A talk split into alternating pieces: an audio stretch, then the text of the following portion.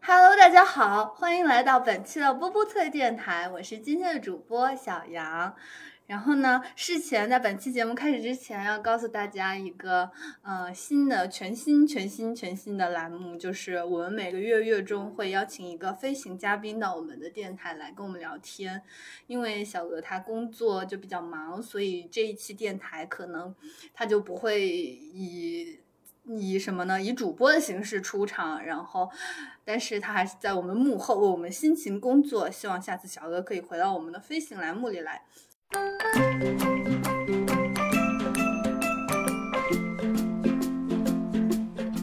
今天我们请到的这个嘉宾呢，是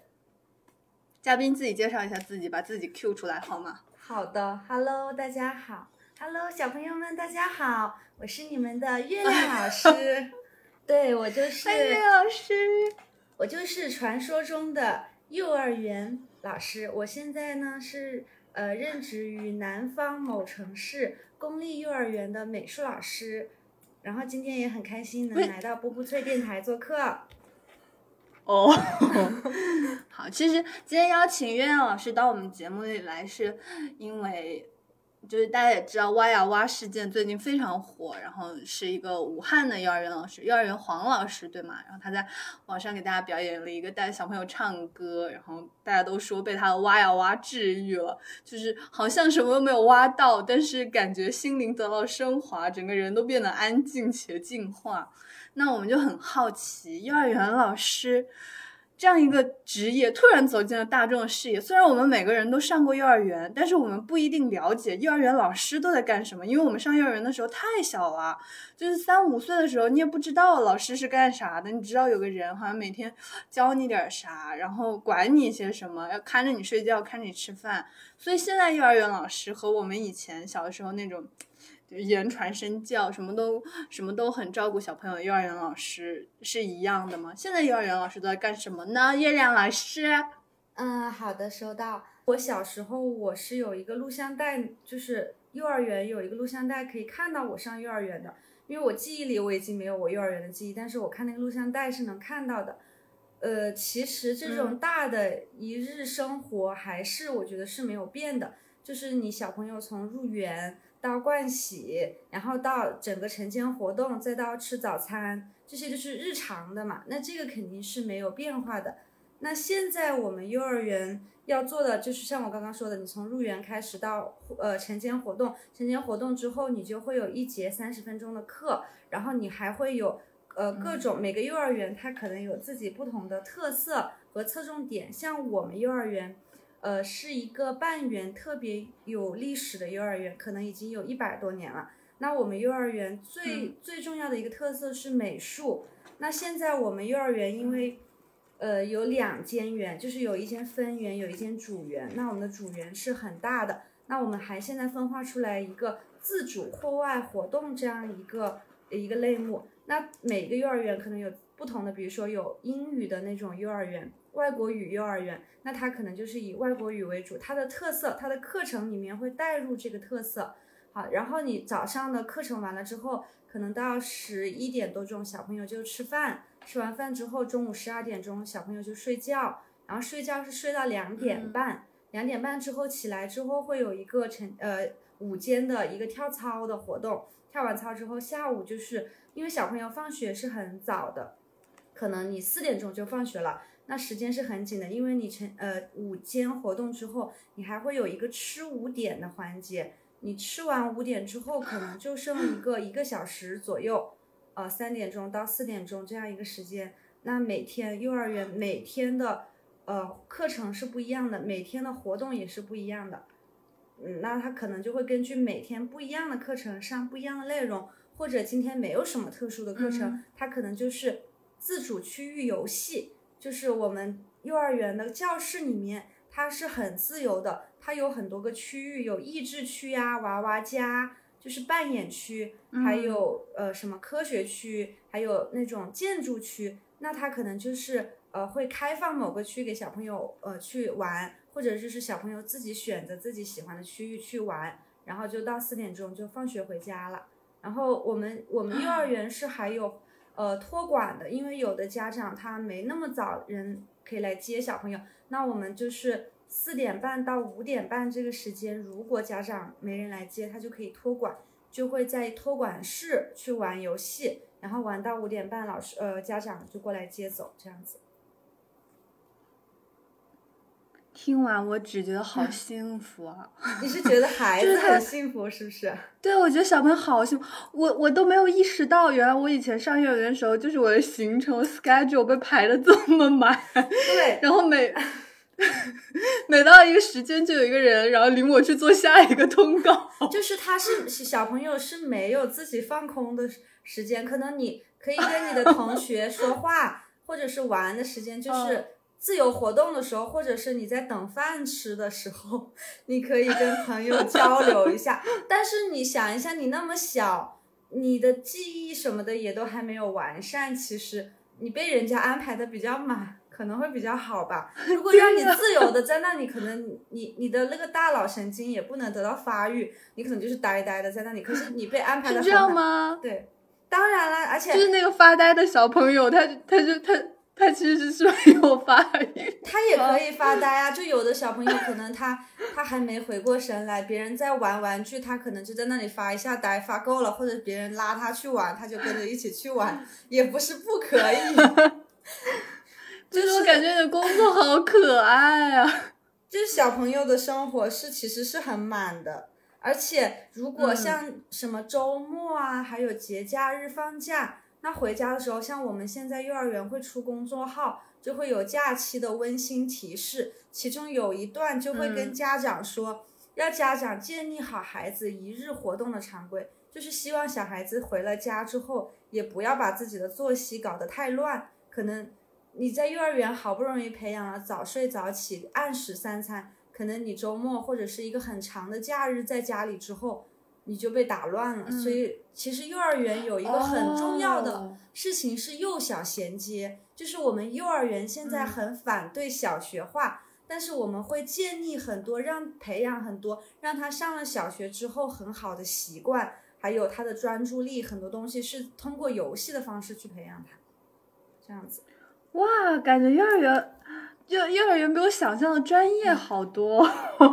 我一直以为幼儿园就是就是小朋友都是一群小鸡、小鸭、小羊，然后然后早上爸爸妈妈送去，就就是老师就是那个放羊的人，然后大家就自由活动，然后玩一整天。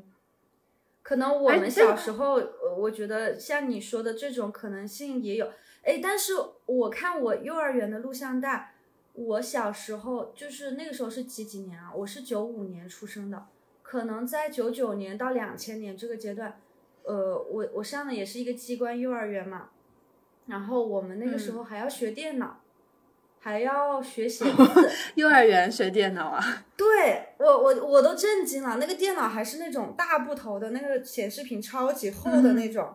，Windows 九八，Windows 九七。那个录下来，我还是在老师还在教我用 Flash 搞那个小鸟飞，我都觉得很神奇。因为现在小朋友是没有这个的，现在小朋友会去呃学一些，反正用游戏的方式学一些东西。比如说他可能有编程课，但是他的编程课是游戏的方式，可能有平板电脑，但是他们就是用那个平板电脑去控制机器人，或者是控制那个编程的小车，去在地图上面走路这样子。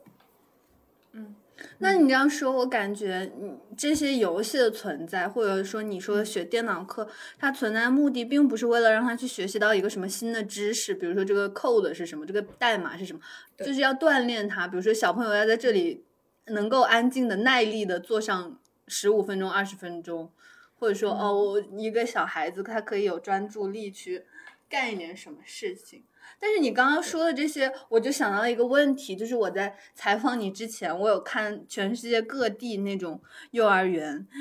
的生活状态，我就看到日本的小朋友，他们就很开心，他们他们每天就是老师会带着出去到幼儿园外面有各种活动，真的就像小鸭子一样，老师把六个小孩放在一个行李车里，然后每个人戴个小黄帽子，穿个那个就是。警戒小背心儿，然后就大家都坐在车里，老师就拉去美术馆，拉去博物馆，然后就去看这些有意思的东西。然后你像欧洲的很多幼儿园，什么冰岛或者是啥，他们就很崇尚自然教育，就比如说把小孩带到泥巴地里去挖虫子，认识大自然。那比如说你刚刚也讲说，国内的幼儿园可能每个幼儿园都有自己的特色，那你觉得？嗯，你们幼儿园主打的这个美术美术特色，还而且你又是美术老师，你们每天都在干啥呢？美术老师，其实你刚刚说到的自然教育和户外教育，包括参观博物馆什么的，这些我们幼儿园全部都有，而且就是这个学期也都有做一些这样的成果出来。然后你刚刚说的美术特色教育，其实我们幼儿园现在已经在做一个省级的课题，就是呃。新课程就是因为国家是有不断的在更新你的那个标准的。我们现在呃，我们有一个课题是领导已经做了一段时做了几年了，它是跟本土资源相融合下的幼儿园美术与呃，等一下你让我 把这个话捋一下，新课程下的。幼儿呃本与本土资源相融合，幼儿园美术与环境保护相关的一个课课题，就是这个课题是我们对它很长，对我现在说的都不标准。就我们这个课题，它是结合了就是我这个城市本土的一些资源，因为它我们这个城市它里面有这个城市本土的，就像你知道现在广州那边他们现在原来是都要讲普通话，现在是让。粤语的这个文化要继续保存下去，他可能就鼓励家长回去跟小孩要讲粤语，然后包括上课的时候会有一些粤语的课程。那现在其实本土资源这一块是很很受到重视的。那我们可能就是跟本土的一些相关的，比如说本土有骑楼，本土有这个什么一些特色的自然保护区，或者本土的饮食，跟这些去结合，自己去。创编一些，或者说结合这些东西去做一些美术课程，就是我不是说找一个呃网上的一个教程就随便给小朋友上一节美术课，嗯，我的这节美术课要结合我本土的资源，还要结合剪纸或者线描或者国画，就是某一个技能点，就是我们幼儿园现在是有分分特特色班的。比如说小呃小班有六个班，可能有两个班是线描班，有两个班是剪纸班，两个班是国画班。那这个班他们就是从小班开始，他们就尝，他们就开始接触这项就是国画的，他可能就主打国画。他们整个教室的环创，他们教室的所有的文化墙都会跟这些。呃，国画的元素相关联，让小朋友本身他在这个环境里面，然后他画画，他上课用的美术材料也是国画类的，嗯，然后同时你课程的内容呢又是跟本土资源相结合，你还要跟环境保护相结合，那这这样一节课做下来可能也才三十分钟，但是他就小朋友这些东西潜移默默化的到这个里面去了。然后是不断不断的去挖掘新的本土的课程给他们上，然后第一年上了，第二年再去优化，第三年再去优化，这样子，嗯，给他上上去。哇，对，然后所以每个小朋友好多，每个小朋友到大班的时候，像剪纸班的，他们剪剪纸剪出来的作品，就可能比有些大人剪的还要好，它里面会有镂空啊、对折剪呐，还有三折纸剪、四折纸剪，各种剪连续小人啊什么的，都能剪得特别好。嗯，他们就是，比如说我刚刚说的午间活动，他吃完饭之后，别的班的特色班的小朋友可能是干别的，他们班可能就是拿出一些废报纸，因为那个红色的纸也很贵，他可能就拿废报纸，拿一些 用过的材料自己去练，因为你的小朋友的手那个精细动作是做不好的，你的小肌肉是要不断练习的。其实你这个美术里面的剪剪纸啊，用笔呀。都是可以给你的幼小衔接做铺垫的，就是你可以让小孩子的灵活性啊，包括小手的肌肉啊更灵活，都都有帮助嘛。嗯，哇哇，听起来好丰盛啊！而且这个只是美幼儿园，这个只是美术课程里面的。其实像我们现在在做自主区域活动，又是另外一大块，就是你刚刚说的，可能崇尚自然教育。那我们这个自主区域活动也是把小朋友全部拉到外面，而且它是混龄活动。混龄活动就是说，你小班、中班、大班小朋友不是只局限于跟你们班的小朋友玩，你是全部幼整个幼儿园所有的人混在一起玩，你知道吗？就是可能你的朋友就不只限于你们班，可能你在这个每天有一个小时的这个时间在是你户外混龄的，你可以找，你可以交到比你大的朋友，哦而且现在不是有那种二胎家庭，或者是呃家里有几个都在幼儿园，他可能在不同的班级，那可能姐姐就又可以带着妹妹玩，就是这种让二胎家庭的关系更和谐。然后在这种环境里面，他会更呃亲属亲密，就是血缘的这种关系又被加强了，所以他就有还是有很多好处的，你知道吧？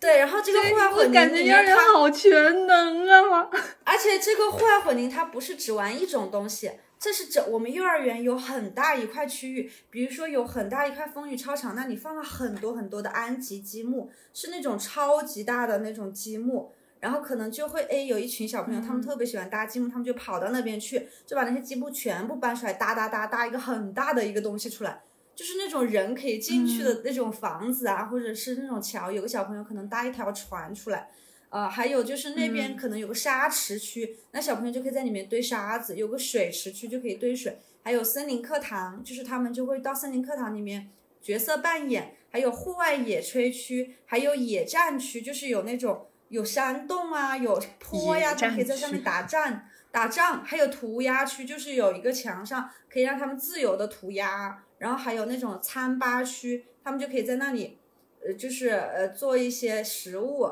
然后还有那种大梯子，就是超级大的梯子，还有各种东西，他们就自己把它组合起来，自己设计。就是老师是不会提前帮你弄好的，就是你只要开放了，就是、嗯呃户外混龄时间到，听到音乐，他们就会自动的哎知道要干嘛了，他们就想去哪里，他们就自动的把那些东西弄出来，而且都不是那种迷你的小小的，都是真人摆超大的那种。老师搬都觉得很重的东西，他们可能像小蚂蚁一样，几只小蚂蚁，几个小朋友就把它搬搬搬搬过来，然后自己想办法，还有滚筒，然后自己把它拼成一个超级大的迷宫或者超级大的一个什么一个东西，然后他们自己就在那里爬，然后老师只是在旁边做一个安全，就是老师作为观察者而不是介入者，老师不呃放手让孩子自主游戏，就是所有的权利，就是玩的权利是他们自己去决定，他们想怎么玩就怎么玩。嗯，所以这、你刚刚说的，呃，属于幼儿园都有的东西，就是应该是嗯、北欧、日本这些，他们这些只是他会侧重于哪一块，就是他们幼儿园。对外宣传的时候，他可能哪一块做的特别好，或者说历史很悠久，或者这块成果做的很好，他就会呃单独拿出来去作为一个宣传点去讲一讲，这样子。嗯嗯听完只想再上一个幼儿园。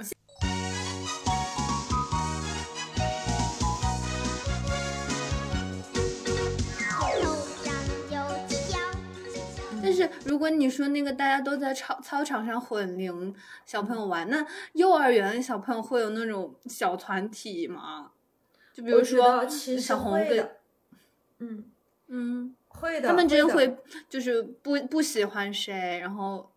哦，不然后喜欢欺负谁谁这样吗？欺负谁？呃，其实我感觉现在的小孩都还挺善良，就是不会出现小学化的嗯那种校园霸凌什么的。就是小朋友是幼儿园的小朋友是很纯真的，他最多只是会嗯不怎么讲话，就是比如说如果呃他有的人比较内向，因为呃你你可能你就语言从小班到中班，一般大班的小朋友是最能讲的，叽叽喳喳。呃，小班、中班的小朋友，他会的词语没那么多，他可能就讲不出那么多，他可能就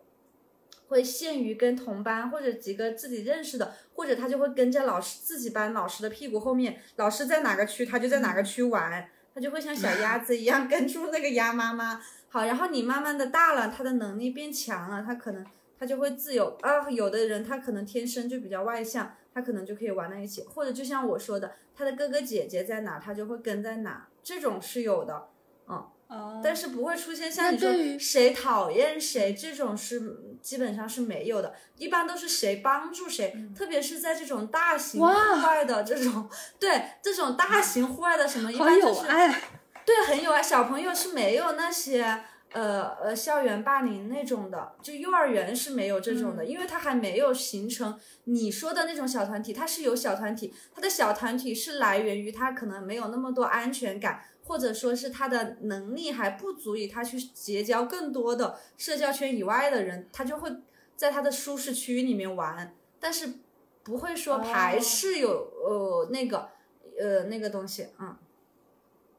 好神奇哦！那、嗯那比如说你刚刚说的是小朋友，那对于老师来说，接触小班、中班和大班的小朋友会有区别吗？比如说小班小朋友，我感觉嗯三岁真的还像一个奶、嗯小奶小奶娃娃一样，那种很很很很幼小，可能他话或者是表达都说的不全，这对老师工作上会不会？就是有更多额外的负担。那小班的时候，大家都嗯在学什么呢？那更不可能让小班的小朋友玩剪刀吧？小朋小班的小朋友是可以用剪刀的，就是他的剪刀不是你想象那种很，它是安全儿童剪刀。你你因为你只有在使用、呃，比如说用勺子，嗯、你因为你在家里你是自己喂饭的嘛，家长喂饭的嘛，你可能到了学校你要自己用勺子去挖饭，又能挖到菜吃，对吧？那可能就会锻炼到嗯你手部的这个协调。那你用手、用剪刀、用笔，像小朋友小班的小朋友，他可能用笔，他就这样握住，老师就会去纠正他，让他嗯正确的去握。那他可能还是这样握，老师就是，其实我觉得这个是全全部年龄段老师都一样的，就是，呃，网上不是说就是教什么游泳，老师就是什么救生员，然后你你好不容易一个一个把他们救回来，然后你一回头又发现他们往回游。就是这个过程就是 反复的，只是可能每个阶段他教的东西不一样，但是他都是要通过长时间的练习和不断的去强化他的记忆和升级这个练习的内容，让他去成长。比如说你可能写字啊或者什么，我们幼儿园现在是没有写字学习这些东西的，就是你学习的内容是安全类的，还有就是五大领域。什么是五大领域呢？就是这个是指南里面的，就是幼儿园的，就是。呃，教育局发的东教教科院发呃研发出来的，就是艺术类的，呃，还有科学类的、健康领域的，还有体育类的，还有一个是什么呀？我现在忘了，反正就是五大领域。但是你是不可能呃语言德智体美劳，对，但是你是不会去呃学什么写字啊，学英语啊，呃学数学呀、就是我们可以有一些什么有趣的图形，让你去了解图形，但是不会说呃把它作为一项嗯小学化的作业，或者是让你把这个字认识。所以嗯，很多大班的小朋友他们有些字也是不认识的。这样的好处是，等到了小学，你再去学这些的时候，你不会因为你你知道这些东西了，你就厌学，你就觉得说我在幼儿园已经上过了，那我就不想上了，对吧？有的小朋友会这样子。你在幼儿园把他的专注力培好了，等到他上小学的时候，他能够专注在课堂上坐四十五分钟，你就自然而然把老师上的东西能听进去就可以了。就不需要你在幼儿园把这个上一遍，然后上了小学你全部都会了。一年级的东西你能考一百分，二年级能考一百分，到三年级的时候，因为你一二年级你发现你的东西都是幼儿园学过的，那你到三年级你可能你就不，你就已经把这个习惯养坏了，你上课就不去听讲了，三年级的内容开始就完全不一样，后面你就会是就就很差了。所以幼儿园是不教这些的，幼儿园只培养习惯，还有就是你刚刚说的可能。就是我们小班可能他就是让你呃自己学会生活上的东西，开始慢慢的能够独立，不是依靠家里人。因为现在特别大家呃每个家里孩子都当宝贝一样，可能家长在家里是会娇惯小孩的。那到了幼儿园，可能让他适应集体生活，让他能说更多的话。像我上次在一个小班，有一个小男孩，他就不怎么说话，后来他们班的老师就跟我说。是因为那个小朋友是他爷爷带，他爷爷带，他爷爷只管他吃喝拉撒，从来不跟他交流，就是不怎么跟他讲话的。一到三岁阶段，等到上幼儿园的时候，他的语言发展能力就不行，他可能就没有别的小朋友那样会说话。那老师就要不断的跟他说话，激发他这个。好，他现在上了幼儿园，上了一个学期了，他也可以正常的呃说说一些话了，就这样子。就是你会根据你，因为老师他们班老师可能就会了解一下家里的情况，是爷爷带呀、爸爸妈妈带呀，还是怎么样？然后呃，你可以看，你可以实际上看到很多小朋友的问题，你会根据小朋友的问题去给他针对性的，比如说有的小朋友吃饭很慢，老师就会，哎，有的小朋友吃饭很快，老师就不用操心。那有的吃的慢的，老师可能吃饭开始就坐在他旁边，也不会去喂他，但是一直会在旁边催他。小朋友是很很听话的，其实很多时候就是你跟他说快吃快吃快吃，然后你告诉他怎么吃，挖一大口吃，全部塞到嘴里，然后要告诉他用那个后面的牙齿咬咬咬，对他就会照你的做，事无巨细。对他，你真的要事无巨细。你小班的习惯养好了，到中班就会很轻松了。而且小班吃完饭之后，还会给他们那种小的那种扫把、小搓机、小抹布，让他们自己把自己的位置擦干净，自己把自己地下的扫干净，然后自己去擦嘴巴、去漱口之后，再开始玩玩具。你这样搞一个学期之后，他们就很习惯这套模式了，他不会有什么怨言，会觉得说。啊，我在家里我都不搞卫生的，这个就是我吃完就可以甩手走人的，他们就不会了，他们就会自己知道这个卫生就是我弄的，然后慢慢的你到中班他就会很好的习惯，到大班又不一样，大班就不让每个人弄了，就会开始设定值日生，啊、星期一到星期几，今天是谁谁谁，大家吃完之后大家就去洗完手去干自己的事情了，这几个值日生最后留下来搞卫生，最后留下来呃收礼，然后每天不一样的值日生。大家都很想当值日生，你知道吗？小朋友积极性好高啊！上小学了，好像没有人想当值日生。所以其实就是你把这个习惯养好，小朋友就是你讲他一个贴纸，他就很开心了。哎，就是你你你今天这个做的好，哎，大家最后复盘的时候觉得你做的好，奖励你一个小红花的贴纸贴在额头上，嗯，哇，嗯开心的不得了。听下来，我感觉，嗯，幼儿园老师他真的介入了好多、比如说小学、初中的小就不说初中了吧，就小学的时候，老师就是呃到教室里来讲一节课，然后他离开，比如说副课老师他就走了，除了比如有什么嗯那个班主任他可能管的多一点。但是幼儿园老师，我觉得就是事无巨细，方方面面，任何事情他都需要，就是帮助这个小朋友，然后培养他的习惯，是不是？幼儿园老师很非常辛苦。嗯，对，幼儿园老师的辛苦主要是体现在，呃，首先一个班哈，现在其实现在比原来要好，因为我是听说十几年前吧，那个时嗯候一个班可以有六十多个孩子，现在一个班最多你就二十多个、二十八个就没了，而且还有三个老师。你想一下，原来一个班有六十个孩子，很可怕的，而且那个时候没有电脑，呃，没有上课，老师还要准备很多教具。那幼儿园老师是呃一个班上有三个老师的话，也是有一个班主任，嗯有一个副班主任是协助班主任，呃，还有一个保育老师。那保育老师主要就是做环境类的收拾的工作，还有就是可能很多很多呃是呃呃就是那种生活上的事情吧。然后这个时候呢，你首先幼儿园的工作任务分成几块，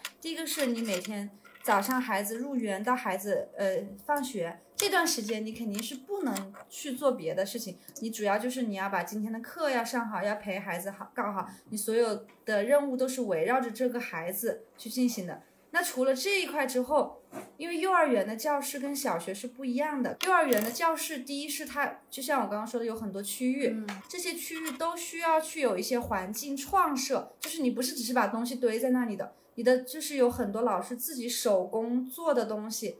展示在那里，而且还有很多很漂亮的呃字啊，还有有一些装饰品啊，那这些全部都是老师手工做的，还有天空还要有吊饰，而且每个教室就像我刚刚说的，有自己不同的特色，国画特色啊什么的，那每个特色不一样，你整个教室的呃环境创设的氛围不一样，这些全部都是老师手工的，再加上你从春夏秋冬，你还有各种节气，你有什么儿童节、端午节、清明节，你这些节气你全部整个教室呃有一块板，前面的那个呃教室前面那个什么介绍儿童节啊，或者布置氛围啊，新年呐、那你又要做环创，基本上老师下了班之后，或者是呃。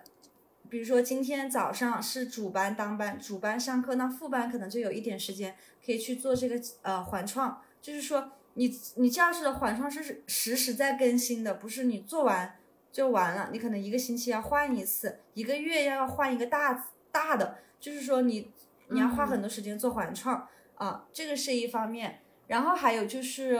老师自己还要有一些教学的科研的任务，就是你不是说上完课了哦，我就这样一直延续这样上。呃，就像我刚刚说的，可能我们这个课程你也需要开发新的课件，还有就是你可能你今天去小朋友要去食育坊做食物，老师要去研究新的食材，又要健康，又要让小朋友能够动手操作到东西，你要自己去研制一种食物，什么呃香蕉饼啊或者之类的，还有就是呃老师还有要写一些论文啊，参加一些比赛呀。还有像我们刚刚结束的学前教育换呃宣传月，老师下班还要去排练舞蹈，因为现在是主要是小孩子是不怎么去表演了，小孩子主要就是让他们快乐的童年，让他们快乐的玩。那这些任务其实是在老师身上的，老师可能有一些呃东西要去弄，就比如说有比赛呀，呃什么的，还有公开课啊。公开课你要去上课啊，就是有很多这种事情，嗯，而且像幼儿园，它的这个综合性很强。你们班三个老师，一个星期除了可能有一节、两节美术课，一节体育课是专业的老师过来给他们上之外，剩下时间的课程全部就是班上的老师给小朋友上。那班上的老师就需要懂艺术，懂一点呃语文，懂一点体育，懂一点健康，就是什么都要懂，而且。呃，幼儿园老师就是他们在在学这个专业的时候，他们还要学钢琴。幼儿园老师也是有专省级的比赛啊，国家级的比赛，像我们刚刚结束的嘛。那你比赛里面他会考很多东西，比如说你有笔试的，考指南五大领域的知识点，好，然后还有说课，说课跟是讲课不一样，是要另外一套体系去把你的课程用嗯模范化的方式说出来，还有就是。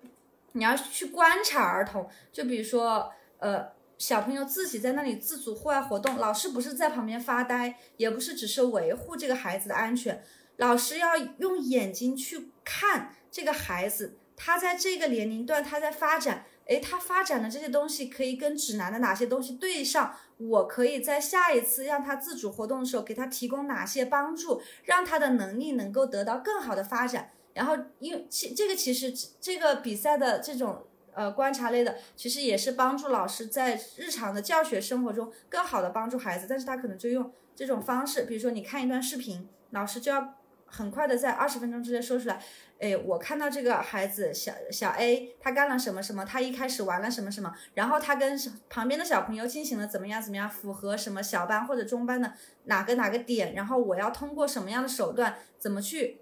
提供他的帮助，或者我什么时候可以介入到他的这个活动中来？我是不是要无时无刻的介入？肯定不是，就是不能说他一有困难，老师就上，那他就会形成依赖。可能他自己在能够解决这个问题，他就想办法解决了。他实在解决不了，或者出现了一些情绪上的问题的时候，老师及时的介入。好，这个是一块。还有就是老师要才艺表演。我觉得幼儿园老师真的好忙啊。呃，幼儿园老师，对。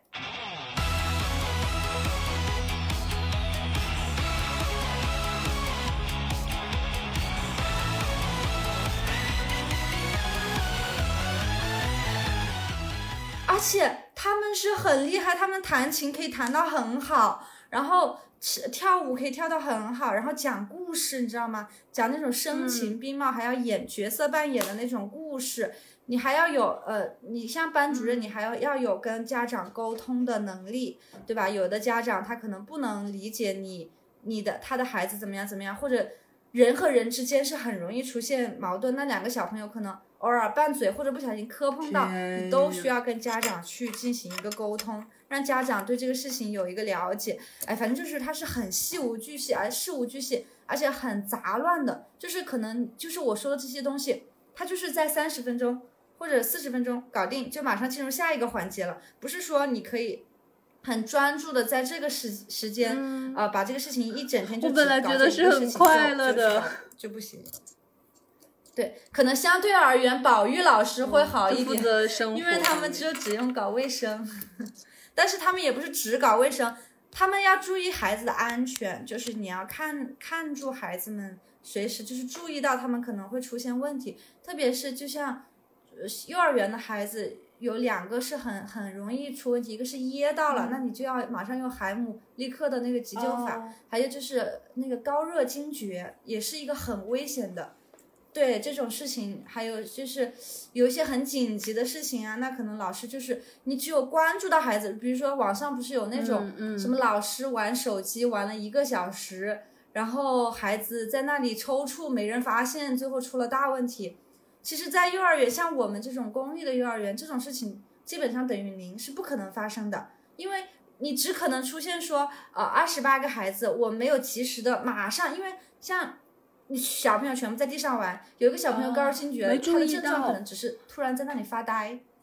他也没有抽搐，也没有怎么样。对他别旁边别的小朋友说，哎，你怎么了？怎么了？老师就马上就看到，就要把他赶快抱到送医院，因为高热惊厥是会把脑子烧坏的，啊、但是不可能出现说你一直在那里玩手机，我感觉老师也因为没你的时时间玩你的手活动是机。排得很满。もかんでもみんな踊りを踊っているよ同老师，我感觉你们老师真的把小孩当成很宝贝的东西。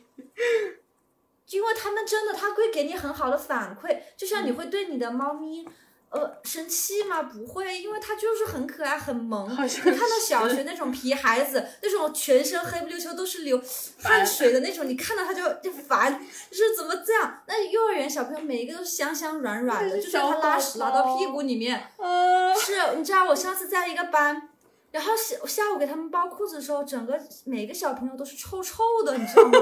我说怎么这么臭？就每个人身上都有一股屎味为味。什么？后面发现原来是有个小朋友，他他可能不好意思跟老师说、他哦拉了屎，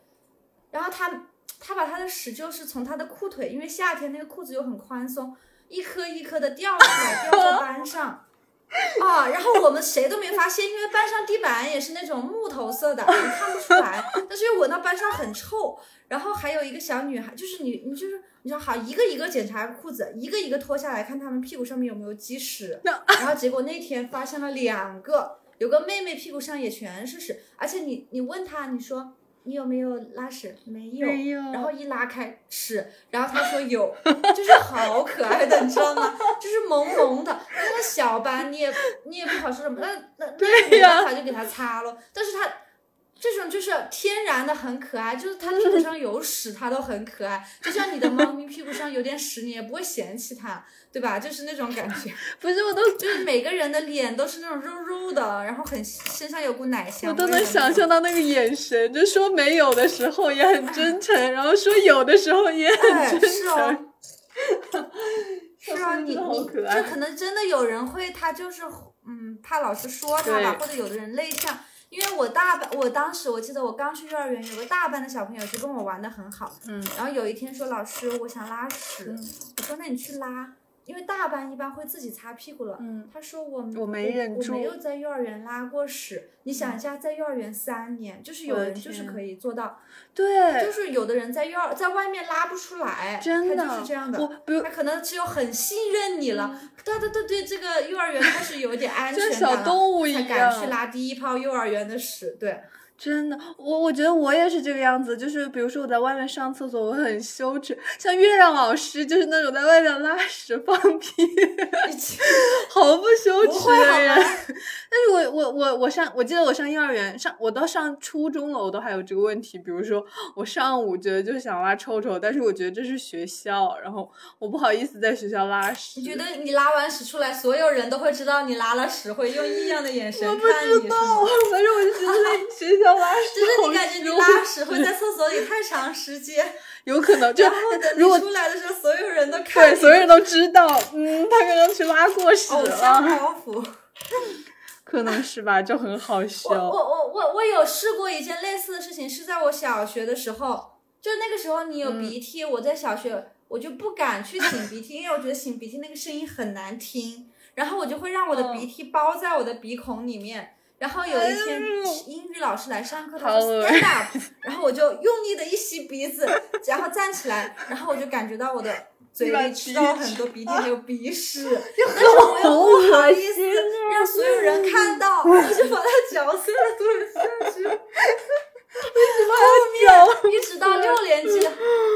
后面一直到六年级的时候，我发现一个很漂亮的女生站在讲台上用餐巾纸擤鼻涕，那个时候我才释然，从那之后我才敢在小学在公众场合把鼻涕擤出来，我之前真的会觉得很很很丢脸。果然是。那你们会不会帮所以小小朋友？朋友的小朋友的脑袋你不能理解，就是他就是很奇怪的，他可能就是有些奇怪的偶像包袱。对，那你们会不会帮小朋友消除这个拉屎羞耻啊？就比如擤鼻涕羞耻，你会告诉他吗你？很难真的真正的就是有的人他想拉屎，他就去拉；那有的人他怎么都拉不出来，你也没办法。就这个事情家长也解决不了。比如说就，有的事情真的是要家校共育，你只靠老师去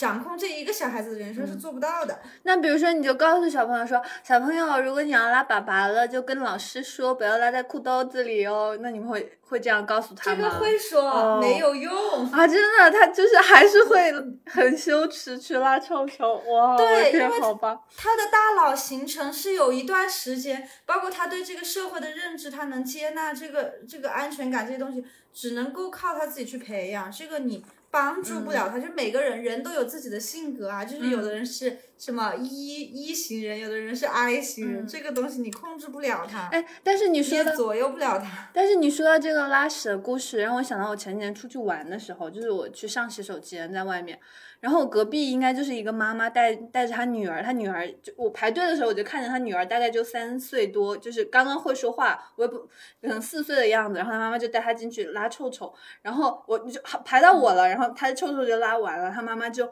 用很温柔的语气跟她说，她说宝贝，你要不要试一试，就自己用手指擦屁股，然后那小小女生就很扭捏，她说就是妈妈我不会，她说没有关系，你就试一试。然后那她她的女儿可能就象征性的，我也不知道是不是真擦了。然后妈妈就哇宝贝你做的好棒，妈妈好为你骄傲，就是就是那种小 S 式的那那个夸张语气。然后我从就是我上完洗手间我就特别感慨，我就我就觉得说。好像以前我小的时候，我上了厕所自己拉了臭臭，然后然后我擦了屁股，我妈妈可能也也不会表扬我，或者说她在一些很小我做的很好的事情上，她也不会表扬我。我就觉得哇，心里的落差好大，为什么这个妈妈就是这么表扬小朋友？然后结果那天晚上我结束了旅行，我回到机场，然后机场有个安检，机场安检人其实特别少，每个人排队的时间大概就十分钟左右。然后我就突然看到有两个工作人员，他们就走过来给小朋友发那个耐心徽章，你知道吗？然后他就跟小朋友说、说，非常感谢你在这里等了十分钟，然后你才安检过这个，然后才安检完去坐这个飞机，然后这个勋章是奖励给你的耐心的，你表现真的很棒，哇！然后我当时就那种热血沸腾、热泪盈眶，你知道吗？就是这个社会什么时候关爱一下我，让我也就是收到一点耐心勋章，我排了。二十分钟的队买买喜茶，买买一点点，一点点也没有给我发一个什么耐心波霸多送一份，我就觉得这个社会也好，然后爸爸妈妈也好，或你像你之前说的老师也好，对小朋友的关心都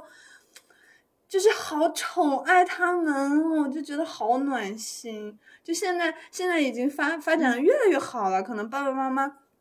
他们也对这件，就是对幼儿的教育这件事情有认知了，然后他们会用一种更耐心，然后更更 sweet，更就是那种哇鼓励式的教育来来来来促进他们成长，然后不会像我们以前那样，就是疯狂的打压小朋友说啊，就这点小事你都没有做好。要是换成我妈，就会变成这擦屁股这点小事你都做不好，那那你上学去干嘛呀？你能听懂老师在说什么吗？然后，哎，我就觉得特别感慨。然后听你说的这些，我也觉得，就是说，好像我们这个教育也开始转变了，也不再是以前那种老老师、家长经常说一些正反话，讽刺小朋友，然后小朋友也听不懂，但是他觉得这个话就是也不是正面的表扬，我就觉得那样很难过。就你刚刚说那个徽章，就我们幼儿园现在基本上我看了每个班都还有一种，就是我刚刚不是说会讲贴纸嘛，嗯就比如说你你今天把这里弄好了，你整今天整个表现都很棒，来给你讲贴纸，而且老师还会给你一个积分卡，就像那种我们喝奶茶盖章一样，你可以把那些贴纸全部就是贴上去，你积到二十个，小班是二十个，比如说大班可能就多一点。你就可以拿这张积分卡去找老师兑换一个新的小礼品，就比如说是个玩具车。或者就是一个很精致的发卡，就这样子，就是他还会养成一个长期积累的好习惯，其实都是有的。你刚刚说那个情况我不太了解，但是我的童年跟你不太一样，就是我妈妈一直都是这种鼓励对吧？式的教育哎，我我觉得我就是 你想一下，我妈妈能花钱在幼儿园期间给我搞录录像像带你就知道我对，对，我我就是从小我就收到的是，对，所以可能这个我觉得可能是个例，就是包括现在幼儿园肯定也有像那种爷爷奶奶带的，或者是说家里有几个，或者说随便生生的小孩，嗯可能受到的呃也是像你说的那种。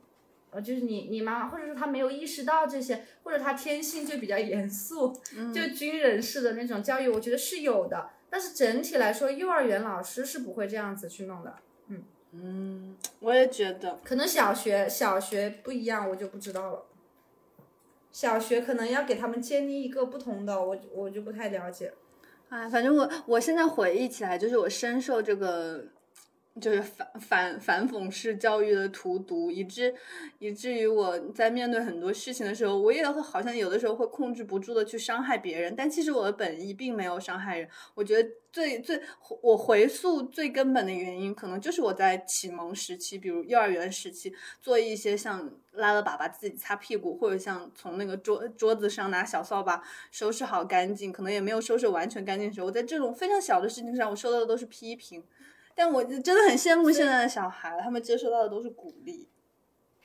所以幼儿园其实对一个孩子还是很重要的。嗯基本上一个快乐的童年，包括我一直都说我有一个很快乐的大学生活，这些都可以给我的人生一个很棒的一个坚持。就是你的人生中有一段时间它是纯粹快乐的，这件事情是一件很美好的事情。对，就是它跟什么什么社会卷不卷，或者说呃跟别人比成绩这些是没有任何关系的。就是幼儿园比赛跑步，就是你跑到最后一名，所有人都会给你加油，然后你还是觉得自己很棒，好就这种感觉。好好幸福啊！这个环境，我只能说我太羡慕了。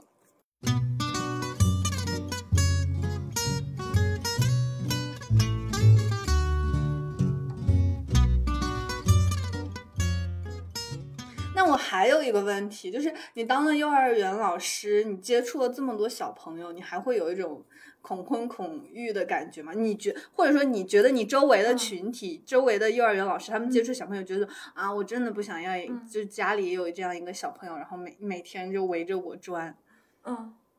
我跟你讲一件事情，是我刚刚入职幼儿园的第一天，因为我是外面的行政老师，嗯就是我是会站在门口，就小朋友早上来，我要给他们打招呼，你好，然后他们洗手进去，嗯然后呃下午我就站在门口，家长就来接孩子，哇，那几天我就是每天我的心里都充斥着那种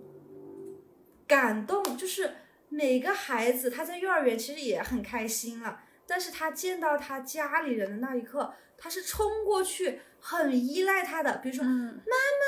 然后就过去抱住他妈妈，然后很开心转圈。然后有的小朋友会做各种怪象，嗯然后就去哇抱他的妈妈，就超爱他的家里人的那种，然后很开开心心的就放学就走掉了。哇，那几天我就是不知道，我现在已经免疫了哈。现在看到那种我就说，嗯，正常。正常正常的。但是那几天我就真的觉得说，因为其实你看到这一幕，你只可能在幼儿园放学的时候看到，和呃送他来上幼儿园的时候看到，因为他天天跟他家长在待在一起，或者说你亲戚家的小孩他带过来玩，他不会有那种分离感，嗯你是你是感受不到这种。呃，孩子跟亲属家里人的这种连接这么的深，就是你只会觉得哦，这是他的小孩，这是他的小孩，但是你在幼儿园上学的时候，他会说：“妈妈再见，你今天要第一个来接我，再见。”然后 一步三回头。现在也攀比这个。然后他是对，所以是不是很多家长说什么送幼儿送小孩来幼儿园，很多家长会哭嗯吗？就是这种，你跟小孩前面一直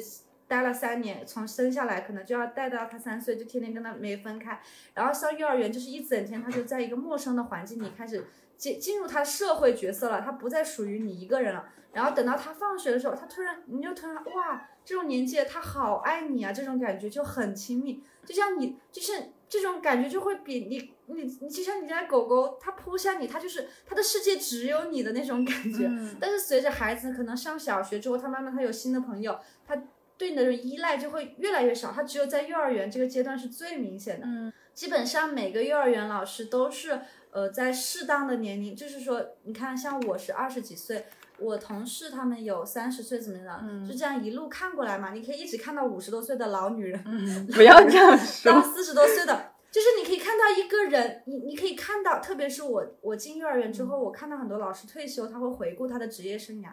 你可以看到一个人的一生，你知道吗？就是特别是那种在幼儿园待了几十年，他会给你回顾说我怎么样怎么样，而且你平时也了解他，知道他的小孩现在在读什么，读读大学啦，或者工作啦，怎么样？就是你可以看得到，哇，他这一辈子这么过来，其实很感慨的。他们基本上都不会恐婚恐育，就是说他们都是呃还蛮正常的。其实嗯我就感觉可能不喜欢小朋友的老师也不会选择去做幼教老师了。其实你工作对象他不喜欢小孩，他不会选择这份嗯工作啊。工作对象主要就是小朋友，而且都是小朋友的话，环境也很单纯，就不会说你比如说你像比如作为设计师，你的乙方是是都是对谁都有，那你每天可能除了本职工作之外，你还得考虑怎么向上管理，怎么勾心斗角，怎么去圆这些话术。可能你对小朋友你占据了你工作内容。工作时间的一半，然后你对成年人占据了工作时间、工作内容一半，我就感觉这也是一个很好的平衡，就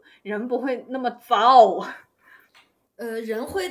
人人会累，但是不会早。嗯就是你可能你看我工作一整天，你如果九点多钟找我，我就很困了，因为我的精嗯力是、因为我白天的力上的就是累了。而且你的注意力，就是说你做这件事情的时候，你的注意力能完全集中。就像比如说，如果我原来做设计，我可能会拿一半的时间来摸鱼，拿一半的时，因为你会等。比如说你做一个很大的一个 PS 的一个东西，它有一个加载时间，你或者导出的时候要很长时间，那你这个是你的思维就会涣散。哎，我去看一下这个，我再摸一下，呃，看一下那个东西，了解一下这个，反正就是思维乱七八糟。你上幼儿园，你在工作的时候，你可能这个活动好，那你就集中一个小时，呃，要给这个活动干嘛干嘛。然后，哎，这节课三十分钟，那我的注意，我的精力是完全集中的那段时间，我不可能去，嗯，呃，同时想一下，哎，那个，那个，那个微博上那个事情干嘛干嘛，就就是不可能，嗯，对对你精你注意力完全集中，等到九点多钟，等到吃完饭晚上回家，如果你有嗯精力的话，你也可以搞想一下明天上什么课，对吧？有时候有公开课啊，嗯或者什么，你还要备一下课，或者你就很累了，你洗完澡，而且第二天早上幼儿园是很早上学的，比小学还要早，七点半，呃，七点四十、七点五十小朋友就进校园。我们幼儿园是七点半之前到幼儿园是有早饭吃，那你可能六点半就起床，七点钟出门，七点半到学校，对吧？那你的时早上时间很早的话，你晚上就很困，那你整个一天的时间就是这样过去了。嗯，所以老师很需要，所以老师很需要寒暑假，就是这个原因，因为你的时间，而且你寒暑假还要培训，对你寒暑寒暑假还要写论文，还要做课题研究，有的你要评职称，你还要做课题，课题一做就是三年起，对吧？做课题里面你要写很多很多资料，呃，很多很多辅助报道，那其实都是很花精力的。所以就其实就相当于你就只能把事情把精力专注在这个事情上面了。嗯，寒暑假就是一个缓冲时间，你又可以休息，嗯然后又可以关注你自己的职业上就专业素质的发展。啊，我觉得当老师这点真的很好，有寒暑假，让很多很多人都很羡慕这一点。对，这个的确是，如果嗯没有寒暑假的话，真的很难很难熬。你想一下，你长时间这样积累，因为正常人你就算上八个小时班，就像我说的，你绝对有三个小时，你的精神是放松的，就是你可以去摸摸鱼啊，看看新闻呐、对吧？公务员可以喝喝茶呀，聊聊八卦。那你老师的话，你的孩你的注意力在孩子，你的眼神在孩子，你的心里要想着课，你的八小时是满满当当的八小时，再加上有活动干嘛的，对吧？其实就真的没有什么时间。像我是外面的老师，我就可能还要做公众号啊，还要做一些设计的东西嗯嗯，啊，而且我还有我还有一个美术美术室，还有一个陶艺室，都是归我管，我还要去整理里面的东西。你真的很棒，月亮老师。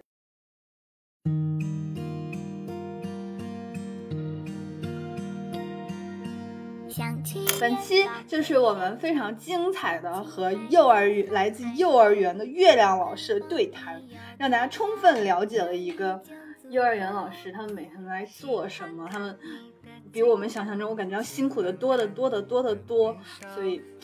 希望也可以唤起你上幼儿园的快乐时光、快乐美好回忆和比如说和小女生牵牵手和。嗯，和小男生搂搂抱抱的，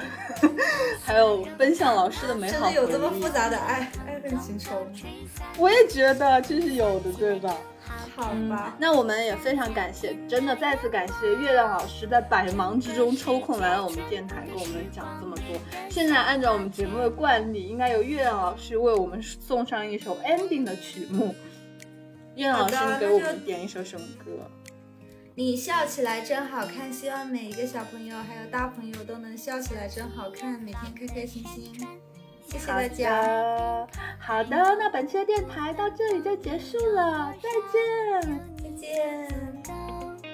喜欢看你的嘴角，喜欢看你的眉梢，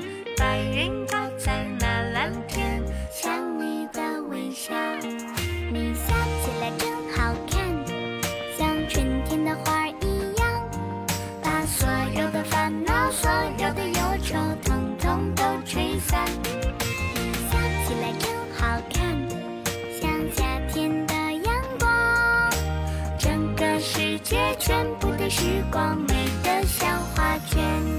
你笑起来真好看，像春天的花儿一样，把所有的烦恼、所有的忧愁，统统都吹散。你笑起来真好看，像夏天的阳光。整个世界全部的时光美得像画卷。你笑起来真好看，像春天的花，烦恼、所有的忧愁，统统都吹散。你笑起来真好看，像夏天的阳光。整个世界全部的时光美得像画卷。整个世界全部的时光美得像画卷。